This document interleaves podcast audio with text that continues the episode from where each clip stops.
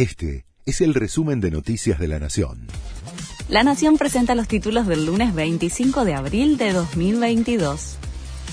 Alerta naranja por tormentas severas y caída de granizo en la ciudad y otros puntos del país. 13 provincias se encuentran bajo alerta por tormentas fuertes, nevadas y vientos intensos, con velocidades entre 60 y 85 kilómetros por hora, con ráfagas que pueden superar los 120 kilómetros por hora. Por los fuertes vientos en Neuquén, un avión no pudo aterrizar y tuvo que desviarse a Mendoza el gobierno autorizó aumentos para la telefonía, internet y televisión. El presidente Alberto Fernández dio el aval a dos aumentos de 9,5% cada uno a aplicarse en mayo y julio. La medida se comunicó a través de la resolución 725-2022 publicada hoy en el Boletín Oficial comienza a funcionar el Consejo de la Magistratura sin los últimos representantes del Congreso.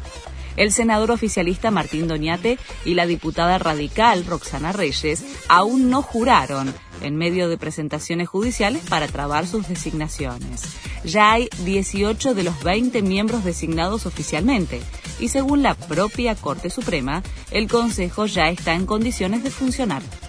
Emmanuel Macron se impuso con comodidad a Le Pen y gobernará por cinco años más el presidente francés obtuvo una categórica victoria por 58,4% a 41,6% de los votos en la segunda vuelta de la elección presidencial frente a la candidata de extrema derecha Marine Le Pen.